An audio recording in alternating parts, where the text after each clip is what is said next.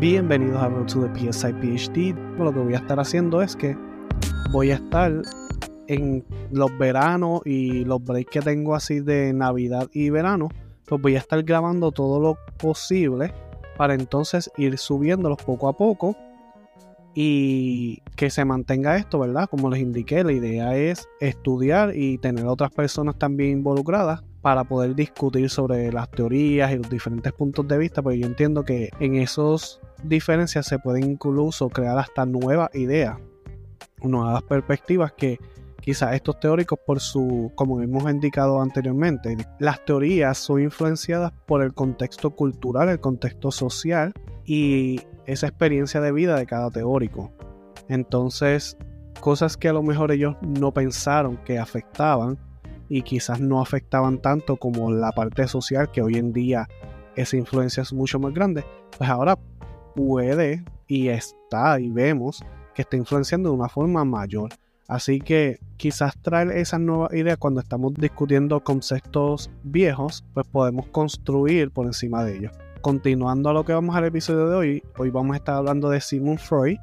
Él se conoce como el padre del psicoanálisis y esto puede que lo divida en dos o tres partes. Freud es el más largo de los teóricos, el que inició la psicología o el psicoanálisis como una ciencia, aunque no llevó el método científico a su totalidad, pero sí empezó a recopilar datos de manera en tipo de ensayo vamos a ver al final que no es tan reliable en el sentido de, las nuevas teorías como la cognitivo-conductual, ya que Freud las anotaciones que hacía de su terapia las hacía posterior al evento. Así que si estudian más sobre cómo trabaja la memoria y, por ejemplo, pueden ver Brain Gains en lo que es Disney Plus o si tienen National Geographic por cable o satélite, pues ellos, hay un show que se llama Brain Games o Juegos Mentales y te va mencionando, hay un episodio que habla sobre, sobre la memoria y cómo mientras más lejos estamos a un evento, más tendemos a distorsionar ese evento. Así que como científicos, mientras más rápido podamos recopilar esa data, mejor es. Y ahí tenemos un problemita con Freud, porque Freud pasaba tiempo y, después de las terapias es que empezaba a recuperar esos datos. Vamos entonces a comenzar. Como les indiqué, Freud se conoce el padre del psicoanálisis. Los dos pilares del psicoanálisis son el sexo y la agresión. Eso es como que para Freud lo que impulsa y lo que mueve el comportamiento humano. Es la primera y es una de las más conocidas, incluso este, a nivel clínico doctoral, esto es lo que se estudia se implementan también otras teorías, ¿verdad? Pero para trabajar con esos trastornos mentales fuertes, psicoanálisis es muy bueno. En, dentro de su teoría, pues las experiencias dolorosas de la infancia son desalojadas de la conciencia, o sea que nosotros en nuestra infancia suprimimos eventos y estos pasan a ser parte del inconsciente.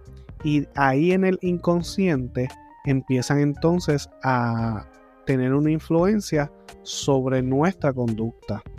Y entonces por eso es que Freud dice que el comportamiento está motivado por fuerzas internas del inconsciente sobre las cuales el individuo, la persona, tiene un poco control.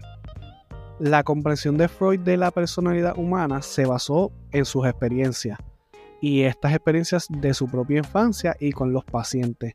Entonces también en su etapa adulta Freud analizaba sus propios sueños y sus vastas lecturas en las diversas ciencias y humanidades. Para Freud, lo que son los sueños, lo que son los cuando se nos traba la lengua, para él se le dice lapsus linguae, o en inglés le dicen los Freudian sleeps, muestran lo que hay en el inconsciente de la persona o que hay algo que está intentando salir para Freud. Eso, cuando se nos traba la lengua, es que hay algo en el inconsciente que quiere salir y como estamos hablando, pues es como si intentaras hablar dos idiomas a la misma vez y la lengua se te trabara. Eso para Freud era evidencia de que hay una parte que está fuera de nuestro consciente y a eso le llama lo que es el inconsciente. Y la forma para él tratar a los individuos era por algo que se llama libre asociación por ayudar a interpretar esos sueños y por algo que se conoce como la catarsis. Yendo rapidito un trasfondo histórico de Freud, pues él nació, entienden que entre el 6 de marzo o el 6 de mayo, pero el año se, se entiende que es en el 1856, en lo que es la República Checa. Es el mayor de ocho hermanos. Cuando tenía un año y medio, nace un hermano menor y al poco tiempo muere. Y Freud siente culpa ya que él tenía celos del bebé y uno de sus deseos era que dejara de existir, que no estuviera. Entonces, al bebé morir, él entendía que ese deseo fue parte que provocó esa muerte. Freud era el preferido de su madre. A los tres años se mudaron a Viena y ahí vivió casi hasta los 80 años. A los 80 años se movió, terminó viviendo en Londres porque estaba huyendo de la invasión nazi. Él estudió psiquiatría no porque le encantaran las ciencias naturales, sino era una forma de él poder entender la conducta humana.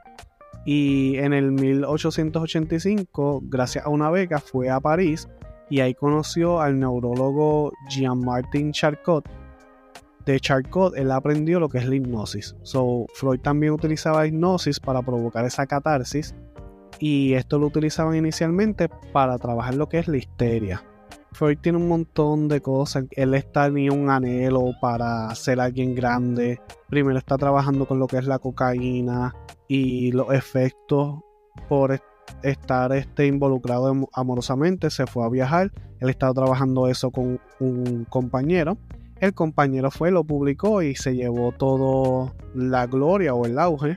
Y luego de esto, pues él intentó entonces traer nuevamente lo que era la histeria en los hombres, porque inicialmente la histeria era como que para la mujer, y se fueron dando cuenta que esos mismos síntomas lo pasaban los hombres, y estaba iniciando, entonces cuando Freud llevó eso, no fue algo tan guau porque ya se estaba estudiando.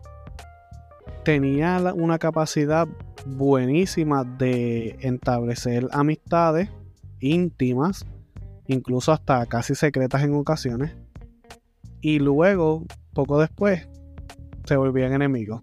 Esto pasó, muchos, vamos a ver que los principales teóricos, todos tuvieron relación entre ellos. Freud formó la sociedad que se llamaba Sociedad Psicológica de los Miércoles. Y aquí estaba Freud, estaba Alfred Adler, Wilhelm Setter, Maskin y Rudolf Redler. Después de esto, para el, esto fue en el 1902, en el 1910 Freud y sus seguidores se fueron y fundaron otra asociación que se conocía como la Asociación Psicoanalítica Internacional y aquí estaba Carl Jung como presidente. Carl Jung es otro brain este, en lo que es el psicoanálisis. Lo vamos a estudiar aquí también. Y Freud y Carl Jung se volvieron amigos súper íntimos. Incluso empezaban a interpretar los sueños de los unos a los otros. O sea, John le contaba los sueños a Freud, Freud interpretaba, Freud le contaba los sueños a John, John interpretaba, pero en un viaje que tenía a Estados Unidos, no sé si era Nueva York, no recuerdo bien, están interpretándose los sueños y sucede que la interpretación que John hizo del sueño de Freud a Freud no le agradó como que no estaba de acuerdo y todo eso. Y en lo que John justificaba por qué dio esa interpretación y Freud estar en desacuerdo, rápido Freud cambiaba de eres mi super pana a ya no te quiero, ya no quiero hablar contigo, eres un envidioso, lo que quieres es este, bañarte en mi fama y crecer conmigo y quieres después pasarme por encima. Ese era Freud. Incluso una cita de él Dice, mi vida emocional siempre ha existido en que debo tener un amigo íntimo y un enemigo odiado. Siempre he podido proporcionarme de nuevo ambos. O sea que Freud lo aceptaba, sin embargo, es y está interesante porque es como un, mecanismo de defensa de racionalización para no aceptar que él estaba un poco cerrado mentalmente, ¿verdad? Esa es mi interpretación por si acaso. De ahí, pues vamos a hablar de lo que son los niveles mentales. La biografía de Freud está interesante, si quieren pueden leer un poquito más. Hay libros de teorías de personalidad que te van a hablar quizás un poquito más. Voy a dejar este episodio aquí.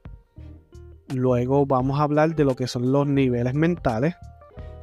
Ahí vamos a hablar de lo que es el inconsciente, el preconsciente, el consciente, de los instintos, niveles de personalidad e impulsos. Y luego de eso vamos entonces a hablar de los mecanismos de defensa, las etapas del desarrollo y los tipos de intervención. Así que tenemos este episodio y tenemos dos episodios más en lo que vamos a estar hablando de lo que es Freud y su teoría. Denle like, suscríbanse y nos vemos en la próxima.